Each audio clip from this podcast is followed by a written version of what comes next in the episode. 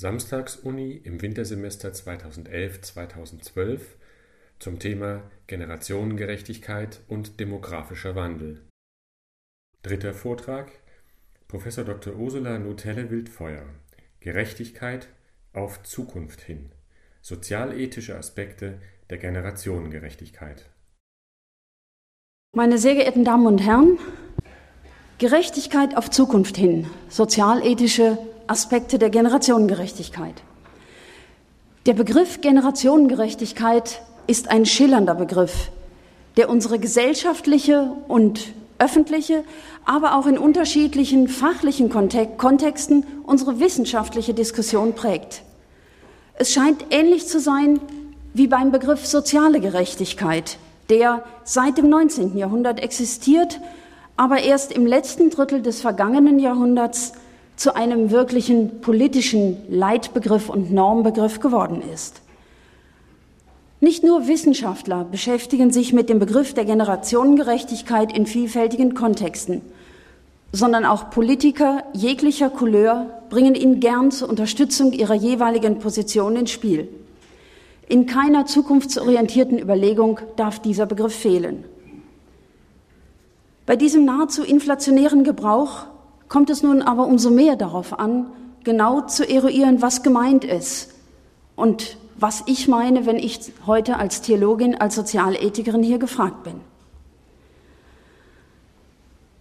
Das eigentlich ist schon Gegenstand für den Stoff mindestens eines Semesters. Ich muss also auswählen und möchte Ihnen gerne kurz zeigen, was ich für heute ausgewählt habe.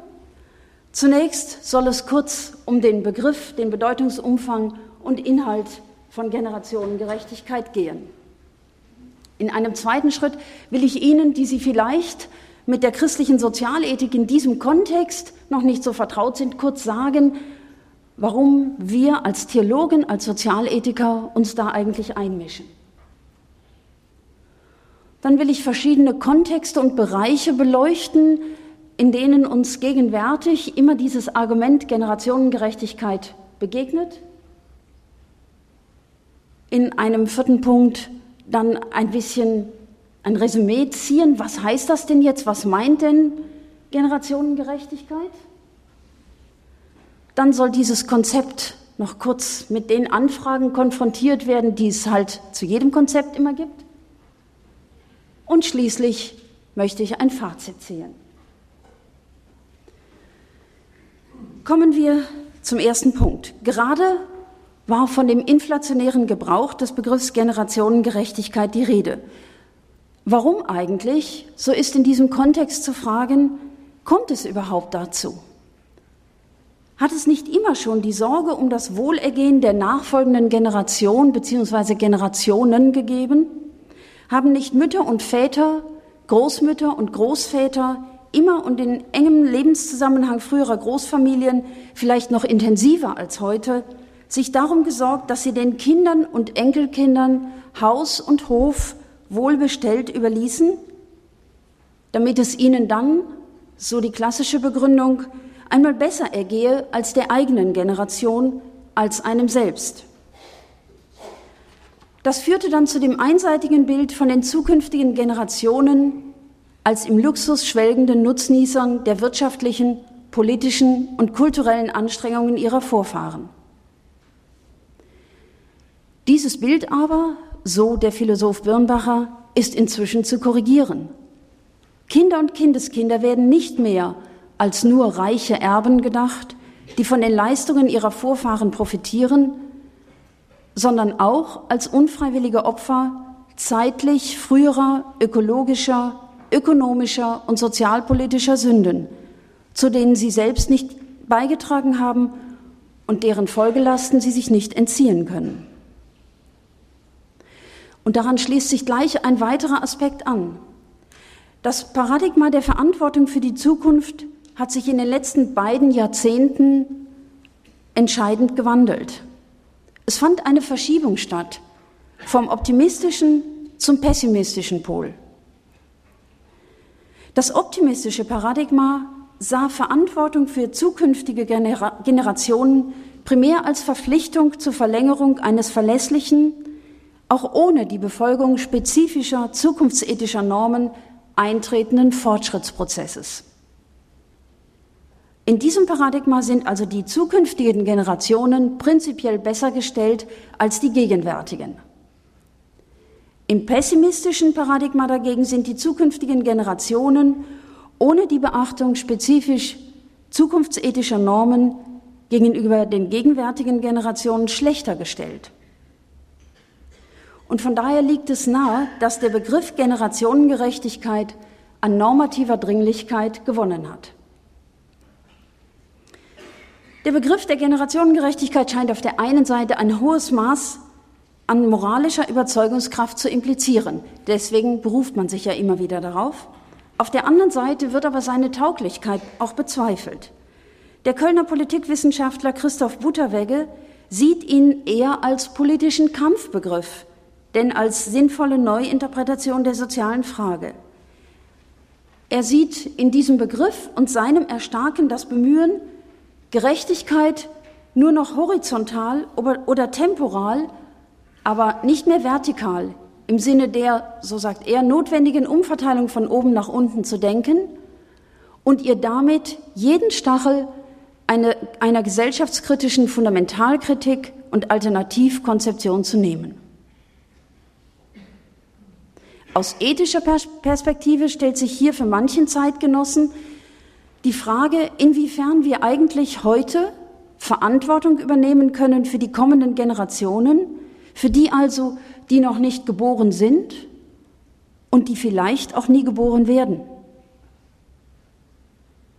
Für andere, wie etwa den Armutsforscher Richard Hauser dagegen, artikuliert sich in dem Begriff eine bislang unterbeleuchtete Facette des bereits erwähnten und allgegenwärtigen Begriffs der sozialen Gerechtigkeit.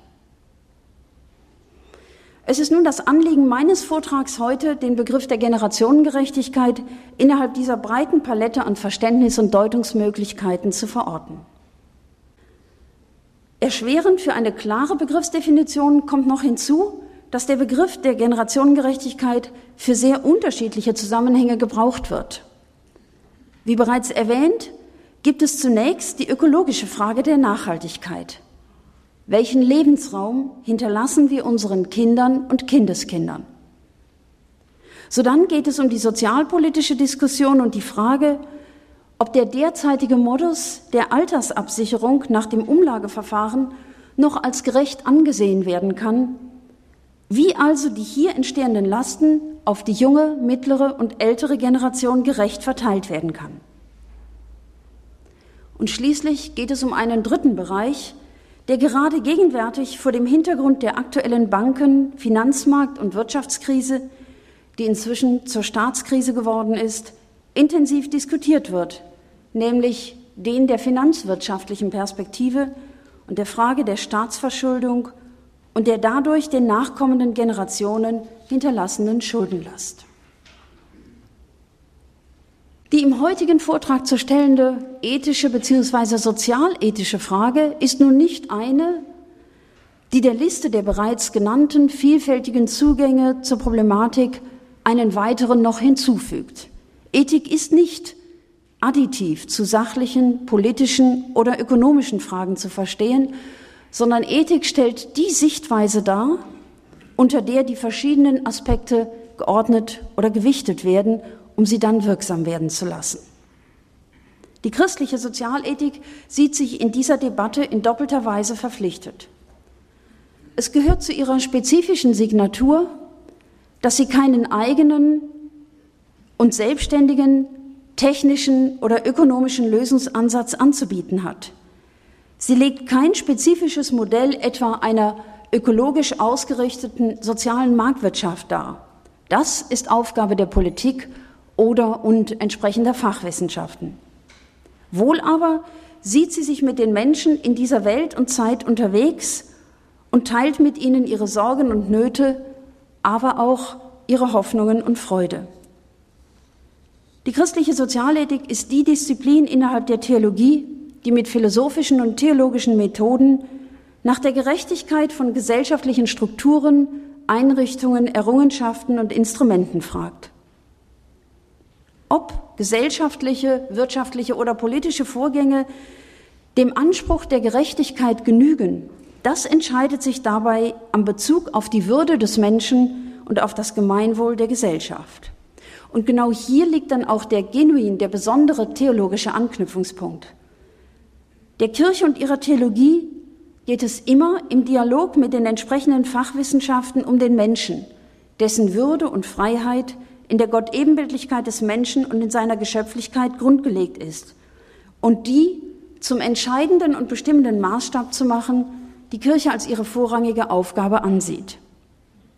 Die Sorge um den Menschen ist es, die die Theologie als ihre spezifische Perspektive einbringt in Fragen von Politik, Wirtschaft und Gesellschaft. Maßstab ist das Humanum, auf das alles zentriert ist. Und damit ist die entscheidende Ausrichtung der christlichen Sozialethik auf den Menschen in seiner Würde und Freiheit, kurz in seiner Personalität thematisiert. Der Mensch, so lautet der oberste Grundsatz dieser Sozialethik, muss der Träger, Schöpfer und das Ziel aller gesellschaftlichen Einrichtungen sein. Dieses oberste Prinzip trägt und schützt die unantastbare Würde der menschlichen Person. So ein Zitat aus der Enzyklika Mater et Magistra. Kommen wir nun zu den Kontexten und Bereichen, in denen die Rede von Generationengerechtigkeit uns heute am häufigsten begegnet. Zunächst zur ökologischen Frage. Die Problematik der Generationengerechtigkeit wird bereits seit den 60er Jahren des vergangenen Jahrhunderts für das große Feld der Ökologie unter dem Stichwort der Nachhaltigkeit diskutiert. Es gibt eine Vielzahl von Aspekten, die für die ökologische Frage bedacht werden müssen. Erwähnt sei hier nur allen voran der globale Klimawandel, denn er ist bereits Realität. Die Menschen spüren die Auswirkungen buchstäblich am eigenen Leib, Hitze und Dürre, Stürme und Starkniederschläge, Gletscherrückgang und Überschwemmungen, Ernteausfälle und Ausbreitung von Krankheiten. Der globale Klimawandel stellt die wohl umfassendste Gefährdung der Lebensgrundlagen der heutigen und in noch viel stärkerem Maße der kommenden Generationen sowie der außermenschlichen Natur dar. Weitgehend einhellig ist die Überzeugung, dass der Klimawandel und die damit einhergehende Bedrohung der Lebensgrundlagen der menschlichen und außermenschlichen Natur größtenteils von Menschen verursacht ist. Es gibt bereits vielfältige Maßnahmenkataloge, um eine Anpassung an die Folgen des anthropogenen, das heißt menschengemachten Klimawandels zu initiieren und die vom Klimawandel ausgehende Gefahr einzudämmen. Der Ausstoß von Treibhausgasen ist drastisch zu reduzieren, die systematische Abholzung der Regenwälder zu beenden, erneuerbare Energien zu beziehen und so weiter.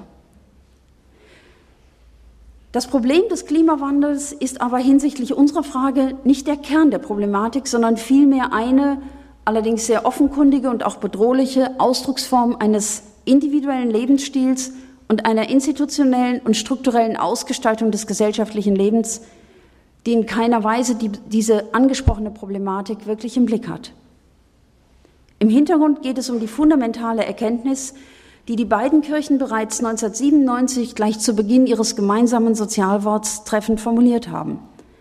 Es genügt nicht, das Handeln an den Bedürfnissen von heute oder noch kleiner einer einzigen Legislaturperiode auszurichten, auch nicht allein an den Bedürfnissen der gegenwärtigen Generation. Zu kurzfristigem Krisenmanagement gibt es manchmal keine Alternative.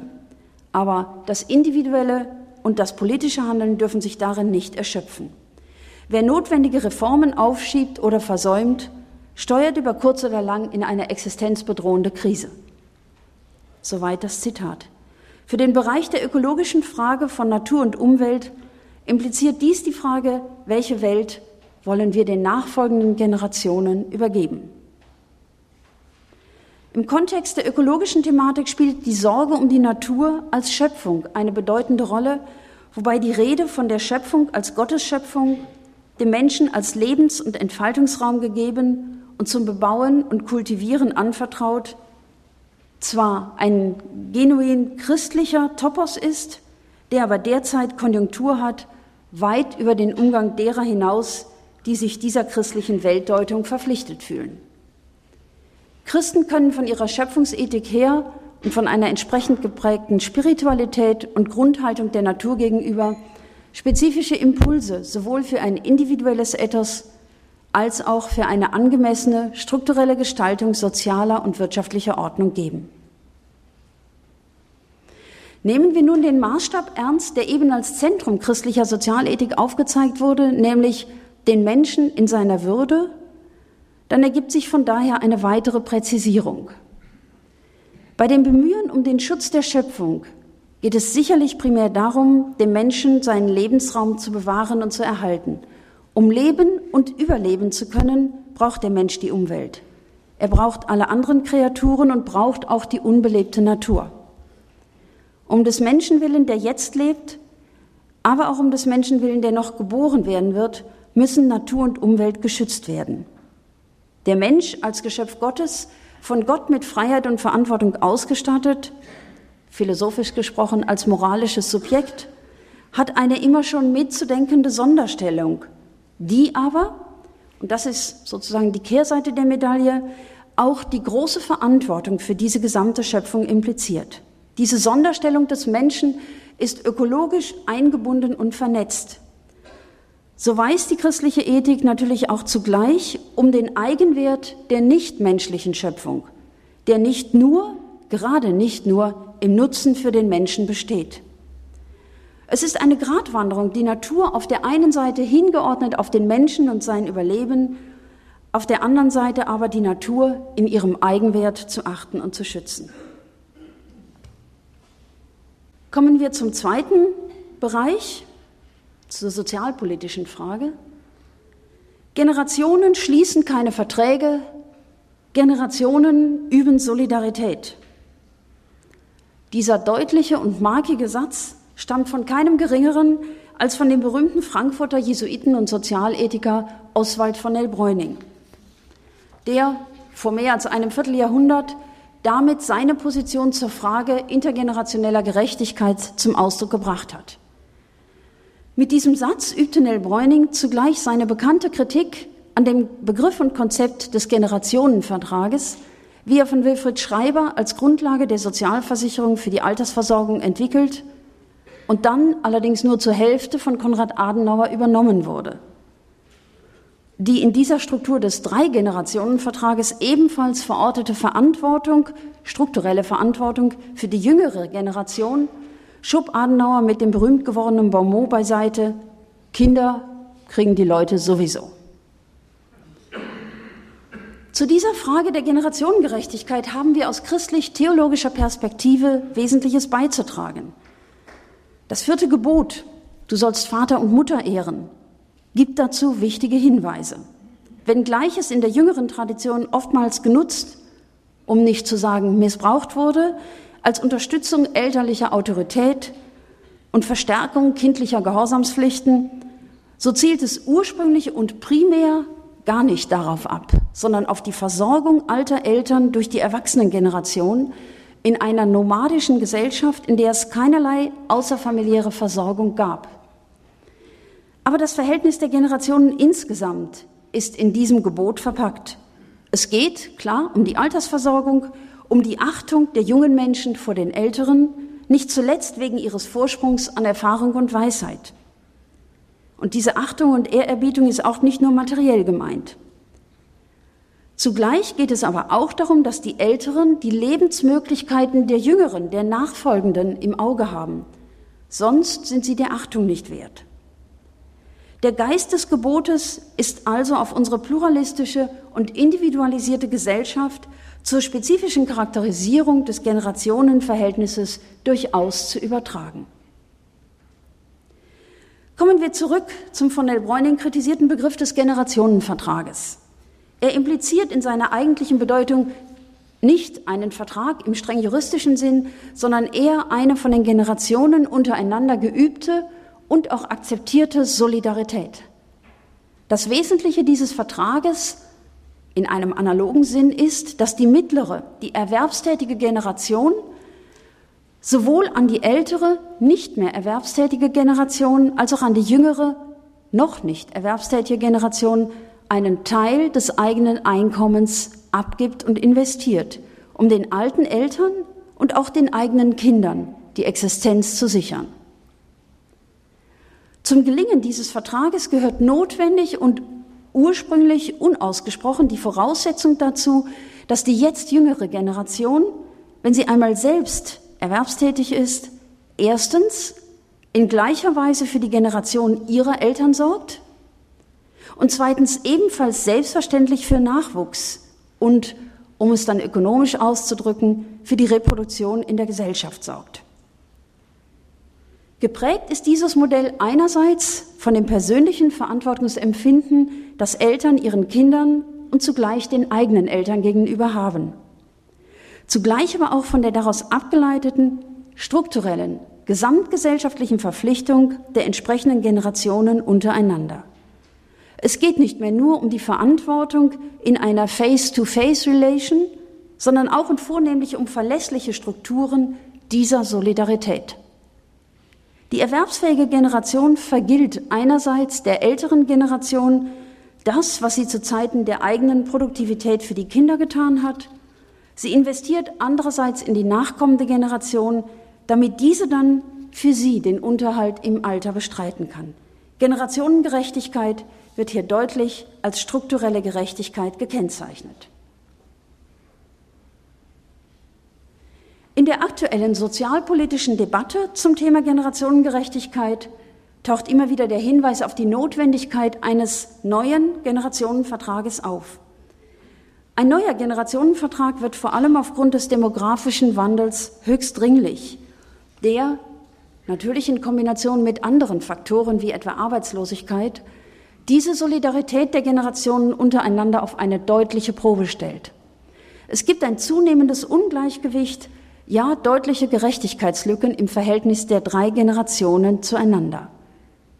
Zum einen wird aufgrund der zahlenmäßig stark anwachsenden älteren Generation die Belastung für die mittlere Generation größer, ja so groß, dass sie in absehbarer Zeit ohne fundamentale Änderung wohl kaum noch zu schultern sein wird. Und zum anderen gibt es vor allem im Blick auf Familien mit Kindern folgende Problematik. Solange Familien mit mehreren Kindern gesellschaftlich gesehen der normale Fall waren und folglich die Leistungen, die diese Keimzellen der Gesellschaft für eben diese Gesellschaft erbrachten, selbstverständlich von fast allen und natürlich unentgeltlich erbracht wurden, war das auch ein unhinterfragter Bestandteil der Generationensolidarität. Denn nahezu alle waren beteiligt an der Leistung für die Gesellschaft sowie dann auch an dem Profit, den die Gesellschaft davon hatte. Die gesellschaftlich relevanten Leistungen der Familie ergaben sich selbstverständlich und implizierten ein wechselseitiges Geben und Nehmen. Diese Wechselseitigkeit ist heute aber in einer stark, aber einer starken Einseitigkeit gewichen. Die Familienleistungen sind eben nicht mehr selbstverständlicher Bestandteil der persönlichen Lebenspläne und des eigenen Glücks- und Wohlfahrtsstrebens der Menschen, sondern werden von einem zunehmend geringer werdenden Teil der Bürger erbracht. Es sind also immer weniger Familien, die diese Leistung für einen immer größer werdenden Teil der Gesellschaft erbringen. Die Familien sind vor allem an dieser Leistungserbringung beteiligt, kaum oder in nicht genügendem Maße aber an den Effekten speziell der sozialen Sicherung die diese für die Gesellschaft haben. Kinderlose erwerben mithin im Fall doppelter Erwerbstätigkeit durch ihre monetären Beiträge zur Rentenversicherung auch einen doppelten Anspruch auf Altersversorgung, wobei sie ihren generativen Beitrag, der für das Funktionieren des Umlagesystems auch konstitutiv ist und dem bereits zitierten Bonmot Konrad Adenauers zufolge selbstverständlich schien, nicht leisten. Hier wird zugleich offenkundig, dass diese große soziale Frage der Gegenwart nicht ausschließlich eine Frage der intergenerationellen Gerechtigkeit, sondern auch eine Frage der intragenerationellen Gerechtigkeit, also der Gerechtigkeit innerhalb der einen Generation darstellt. Diese sozialpolitische Sichtweise der Generationengerechtigkeit bleibt nicht allein auf das Verhältnis der grob eingeteilt drei jetzt lebenden Generationen beschränkt. Die Ansprüche auf künftige Rentenzahlungen werden als Staatsschuld im weiteren Sinn zusammengefasst und als Belastungen der kommenden Generation bezeichnet und quantifiziert. Richard Hauser, der eben schon mal genannte Armutsforscher, weist mit Recht darauf hin, dass auch die öffentliche Diskussion immer mehr von der Vorstellung beherrscht wird, dass wir ohne radikale Reformen unseren Kindern und Kindeskindern einen übermäßig hohen Schuldenberg hinterlassen würden. Und damit greift diese Problematik der Generationengerechtigkeit auch in diesem Problemfeld über die jetzt Lebenden hinaus.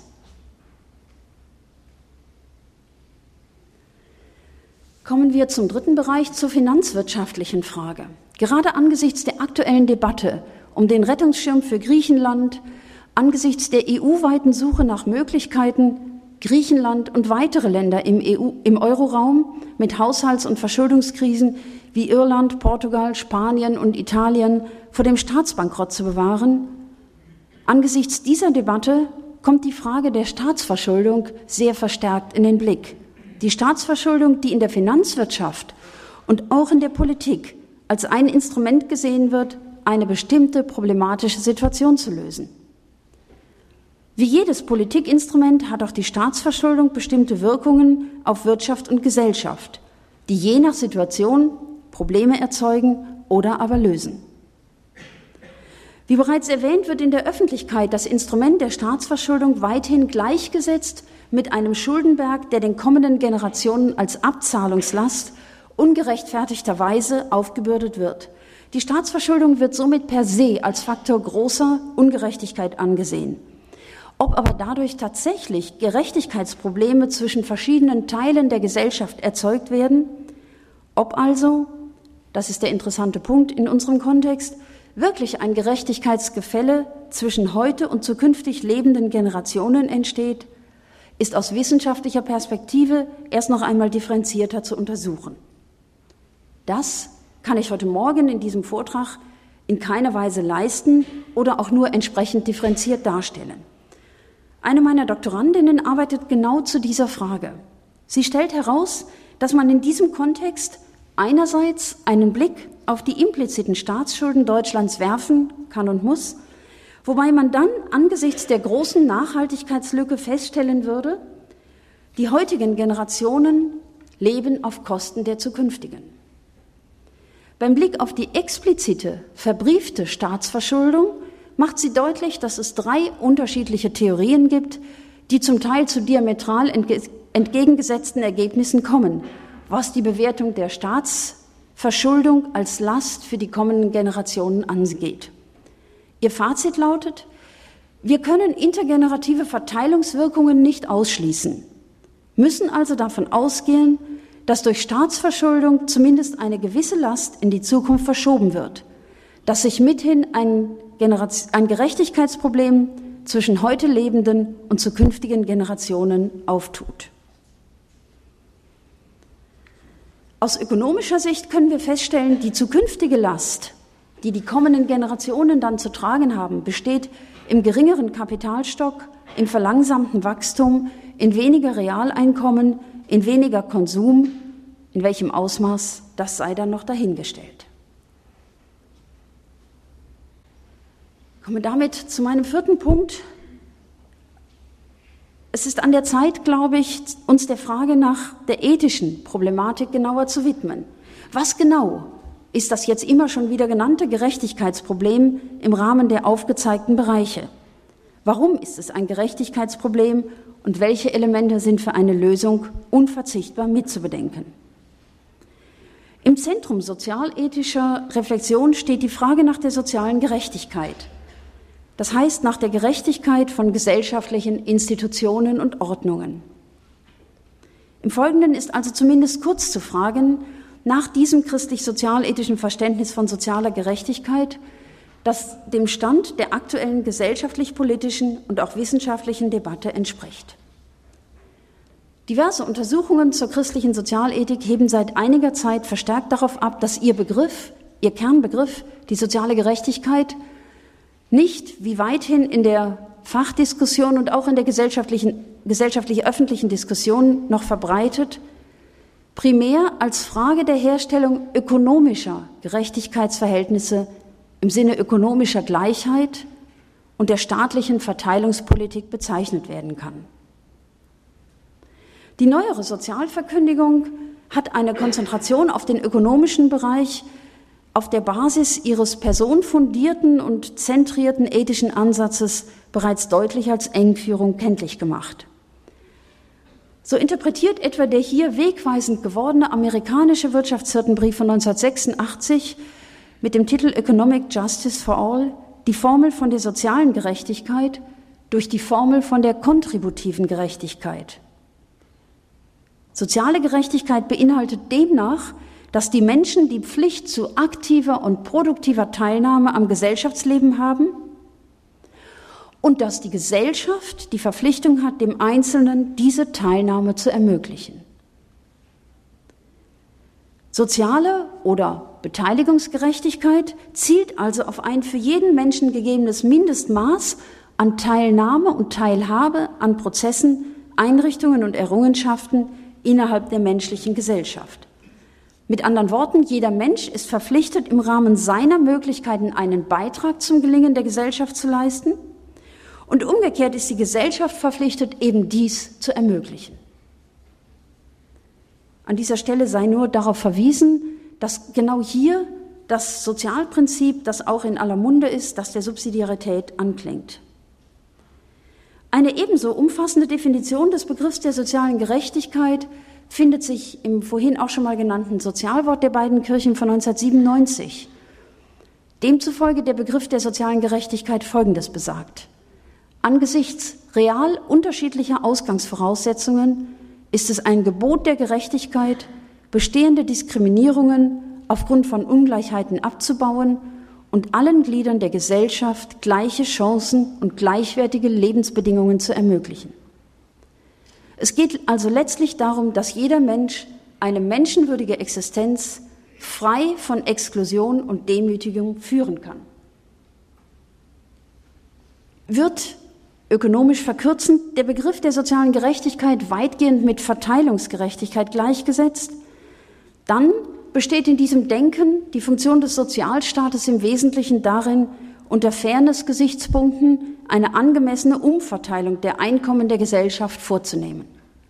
Für die Frage nach der Staatsverschuldung etwa oder der sozialpolitischen Problematik impliziert dies dann, dass der Sozialstaat darum bemüht sein muss, die durch den Schuldendienst entstehenden Belastungen beziehungsweise durch die höheren Ausgaben für die adäquate Versorgung der älteren Generation gegebenenfalls drohende Mangel, materielle Mangelsituation der Betroffenen durch materielle Kompensation so weit wie möglich auszugleichen. Darüber hinausgehende Fragen oder Folgen kommen dabei nicht in den Blick. Die Erweiterung der Perspektive im Begriff der partizipativen Gerechtigkeit aber impliziert ein grundlegend anderes Verständnis. Nicht länger fordert Gerechtigkeit allein die finanzielle Kompensation von Mangelsituationen und Unfreiheit, sondern die Ermöglichung von Freiheit und die Eröffnung von Chancen. Nicht länger geht es primär oder sogar ausschließlich um materielle Aspekte, sondern in der geänderten Perspektive ist das Anliegen, ohne damit die Notwendigkeit sozialstaatlicher Umverteilung ganz in Abrede stellen zu wollen, ist aber das Anliegen umfassender, nämlich Rahmenbedingungen bereitzustellen, die es ermöglichen, dass die Menschen ihre Freiheits- und Partizipationsrechte überhaupt genießen und die im demokratischen Verfassungsstaat eröffneten Freiheitsräume gestalten können.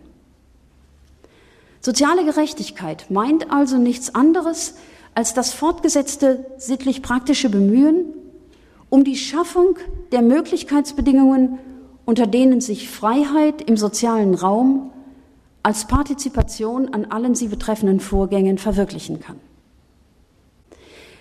Und gehen wir dann von diesem Verständnis sozialer Gerechtigkeit aus, so, so stellt sich die Generationengerechtigkeit als die diachrone Dimension sozialer Gerechtigkeit dar. Es geht in der Tat darum, auch den kommenden Generationen zu ermöglichen, dass sie ihre Freiheits- und Partizipationsrechte genießen und ihre Freiheitsräume gestalten können. Es geht eben nicht nur um den Erhalt ihrer physischen Lebensbedingungen. Anders als der eingangs bereits zitierte Armutsforscher Richard Hauser handelt es sich nach diesem hier vorgestellten Ansatz von Generationengerechtigkeit nicht einfach um eine Facette der sozialen Gerechtigkeit, die zu den bisher bekannten und benannten Dimensionen eben noch dazukommt, sondern es geht umfassend um eine Dimension sozialer Gerechtigkeit, die bei allen einzelnen Themenfeldern mitbedacht werden muss. Sie wird an den aufgezeigten Problemfeldern in besonderer Weise deutlich, ist aber beileibe nicht begrenzt auf diese. Sie trägt diese diachrone Dimension, die Zeitschiene, in alle Politikfelder als unverzichtbare Dimension ein. In diesem Sinn ist dann im Blick auf die Problematik der Last, die kommenden Generationen aufgebürdet wird, zu fragen, ob soziale Gerechtigkeit als Partizipation, als Realisierung ihrer Freiheit, für die kommenden Generationen als Inanspruchnahme ihrer Menschen- und Grundrechte noch unverändert möglich ist, wenn etwa die Staatsverschuldung zu Einbußen führen, was dann natürlich auch wieder eine Einschränkung der Handlungsspielräume bedeutet. Die im ersten Teil des Vortrags genannten Problemfelder von Generationengerechtigkeit sind also nicht ausschließlich, noch nicht einmal vorrangig aus finanziellen Gründen ein Gerechtigkeitsproblem, es geht nicht allein um die ökonomische Gleichheit zwischen den jetzt und zukünftig Lebenden. Vielmehr geht es darüber hinaus um ihre freiheitlichen und der jeweiligen Würde entsprechenden Lebensmöglichkeiten. Aus spezifisch christlich-sozialethischer Perspektive geht es im Kontext dieser Überlegungen zur sozialen Gerechtigkeit immer auch um die Option für die Armen, für die, die am Rand der Gesellschaft stehen und die, die ihre eigenen Interessen, die Realisierung ihrer Freiheitsrechte nicht artikulieren können. Aus den verschiedensten Gründen. Und von daher gibt es gerade für die kommende Generation aus dieser Option heraus eine besondere Verpflichtung, sich für sie und die Realisierungsmöglichkeit ihrer Rechte in der Zukunft verstärkt einzusetzen. Das so entwickelte Verständnis von Generationengerechtigkeit als diachrone Dimension sozialer Gerechtigkeit muss sich innerhalb der gesellschaftlichen, politischen und auch wissenschaftlichen Debatte diversen Anfragen stellen, auf die ich kurz noch zumindest hinweisen möchte. Wurde oben soziale Gerechtigkeit definiert als Bestreben allen Menschen, die Inanspruchnahme ihrer Freiheits- und Partizipationsrechte zu ermöglichen und Beinhaltet die Rede von der Generationengerechtigkeit die Entfaltung dieses Ansatzes auch auf Zukunft hin? Dann bedeutet das, dass die kommenden Generationen Menschen und Grundrechte haben werden, die heute schon unmittelbare Konsequenzen für unser Handeln, politisches Handeln besitzen. An diesem Zusammenhang knüpft eine Frage an, die ich einleitend ebenfalls erwähnt habe, die der Frankfurter Erziehungswissenschaftler Micha Brumlik folgendermaßen auf den Punkt bringt. Ich zitiere ihn, lässt sich gehaltvoll davon sprechen, dass Menschen, von denen heute niemand wissen kann, ob sie überhaupt jemals existieren werden, Rechte haben? Eine Alternative zur Rede von Rechten stellt etwa die Rede von Interessen der nachkommenden Generationen dar, so etwa in einem Gesetzesentwurf von 2006 von mehr als 100 Abgeordneten zur Einführung eines Artikels 20b im Grundgesetz als Generationengerechtigkeitsgesetz. Eine andere Alternative ist die Rede von Bedürfnissen, etwa in Dokumenten der Vereinten Nationen. Brumlik gibt seine Antwort auf die von ihm gestellte Frage durch eine rhetorische Frage, die dann allerdings schon die Lösung auch in eine bestimmte Richtung andeutet. Er sagt, wie soll andererseits eine langfristige Verantwortung für Natur und Gesellschaft gedacht werden, wenn den heute noch nicht bekannten möglichen Menschen nicht mindestens ein schwacher moralischer Anspruch eingeräumt wird? Das jetzt schon mehrfach genannte gemeinsame Sozialwort der beiden Kirchen von 1997 spricht darüber hinausgehend nicht nur von einem schwachen moralischen Anspruch, sondern vielmehr deutlich von dem Recht der künftigen Generationen auf ein Leben in intakter Umwelt. Dass dieses Recht auf Leben in intakter Umwelt, ein sogenanntes Recht, der Menschenrecht der dritten Generation, in einem strikt juristischen Sinn wiederum höchst problematisch ist, liegt auf der Hand, ist doch nicht zu klären, wer denn der Adressat eines solchen Rechtes sein kann. Meines Erachtens ist es auch eher angemessen, wenn es tatsächlich um Rechte geht, hier die Freiheits- und Teilhaberechte der kommenden Generationen in den Blick zu nehmen. Entscheidend ist nach meinem Dafürhalten auf jeden Fall, dass selbstverständlich auch im Blick auf die kommenden Generationen und die zukünftig lebenden Menschen von Menschenrechten gesprochen werden kann und muss, kommen diese doch aufgrund der für alle Menschen gleichen Menschenwürde auch allen Menschen gleichermaßen zu. Und selbstverständlich impliziert die Universalität der Menschenrechte nicht nur die räumliche, globale, weltweite Ausweitung der Gültigkeit, sondern auch die zeitlich unbegrenzte Gültigkeit. Eine Begrenzung der Verpflichtung, diese Menschenrechte mit in den Blick zu nehmen, auf die nächsten zwei oder drei Generationen, scheidet damit aus. Es kann keine Befristung oder abgestufte Gültigkeit geben. Die eben erwähnte Rede von den Rechten der dritten Generation, wie zum Beispiel eben Recht auf eine intakte Umwelt, das ein nicht einklagbares, nicht justiziables Recht darstellt und von daher eher eine moralische Verpflichtung impliziert, ist deswegen allerdings keineswegs unbedeutend. Gerade das Fehlen eines direkten Adressaten, dem gegenüber man das Recht einklagen könnte, macht zugleich deutlich, dass die Realisierung sozialer Gerechtigkeit auch in diachroner Perspektive nicht einfach nur eine Aufgabe des Staates ist. Das würde wiederum eine Verkürzung des Begriffs darstellen. Vielmehr ist es immer auch eine Aufgabe der Gesamtgesellschaft, auch den kommenden Generationen eine Welt mit adäquaten Rahmenbedingungen zur Realisierung von Freiheit und Partizipation zu ermöglichen. Ein weiterer Einwand sieht die Rede von Rechten erst dann gerechtfertigt und möglich als gerechtfertigt und möglich an, wenn die Rechtssubjekte gleichzeitig auch entsprechende Pflichten übernehmen können. Also nur dann hat jemand Rechte, wenn er gleichzeitig auch die passenden Pflichten einhalten kann. Hier ist rein formal zunächst einmal einzuwenden, dass diese Argumentation so nicht haltbar ist, denn in der deutschen Rechtsordnung haben bereits ungeborene Menschen Rechte, zum Beispiel das Recht auf Leben oder ein Erbrecht, ohne dass dem schon entsprechende Pflichten korrespondieren. Aus einer systematischen Perspektive ist ferner darauf zu verweisen, dass zwar selbstverständlich Rechte und Pflichten miteinander korrespondieren, dass aber damit nicht die Engführung auf die Entsprechung in einer gleichen Generation gemeint ist. Vielmehr kann man mit Verweis auf das Konzept der Tauschgerechtigkeit des Tübinger Philosophen Ottfried Höffe von einem phasenverschobenen Gerechtigkeitsverständnis sprechen. Die zukünftig lebenden Menschen für die heute bereits Rechte geltend gemacht werden, haben zu ihren Lebzeiten dann wiederum Pflichten den dann gegenwärtig und zukünftig lebenden Generationen gegenüber. Genauso wie die jetzt lebenden Generationen bereits Rechte den damals Lebenden gegenüber hatten, als sie noch nicht existierten. Gelten Menschenrechte von Natur aus, also ohne Bindung an irgendwelche Konditionen oder Erfüllung von Voraussetzungen, dann sind sie selbstverständlich auch nicht abhängig davon, ob sie schon oder überhaupt von den Rechtssubjekten selbst als Anspruch geltend gemacht werden können. Auch hier hilft der Blick auf die Rechte von Menschen mit Behinderung, von Säuglingen, Kleinkindern und so weiter. Und damit komme ich zum Fazit. Generationengerechtigkeit meint in ethischer Hinsicht Soziale Gerechtigkeit in ihrer diachronen Perspektive.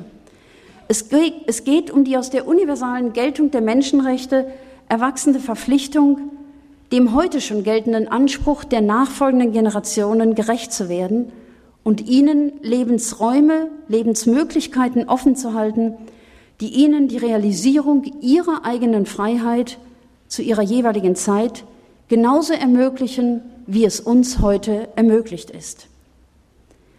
Dabei gibt es keine zeitliche Einschränkung und auch keine unterschiedliche Gewichtung der Verantwortung für die Gegenwart und die Zukunft, wie es so oft im politischen Handeln dann eben doch passiert. Keinesfalls geht es darum, dass mit diesem Verständnis von Generationengerechtigkeit den Menschen vorgeschrieben werden soll, welches konkrete Lebenskonzept sie leben sollen. Ausgangspunkt ist vielmehr die Annahme, dass aufgrund der allen gleichen und sich nicht prinzipiell ändernden Conditions humaines auch bei allen die annähernd gleichen basalen Bedürfnisse und Interessen zu unterstellen sind. Es geht um Rechte auf Grundgüter, welche die Bedingung der Möglichkeit guten Lebens überhaupt darstellen. Für das politische, gesellschaftliche und wirtschaftliche Handeln bedeutet damit dieses Verständnis von Generationengerechtigkeit nicht das Hinzufügen eines weiteren Feldes, das neben vielen anderen auch noch bearbeitet werden muss, für das es spezifische Lösungskonzepte zu entwickeln gelte. Es geht vielmehr um die Perspektive, aus der heraus alle anstehenden Fragen zu bedenken sind.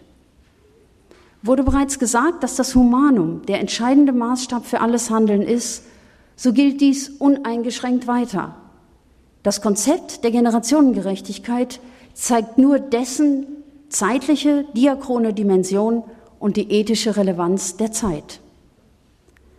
Alles, was wir tun, ist auf die Konsequenzen für die kommenden Generationen hin zu prüfen.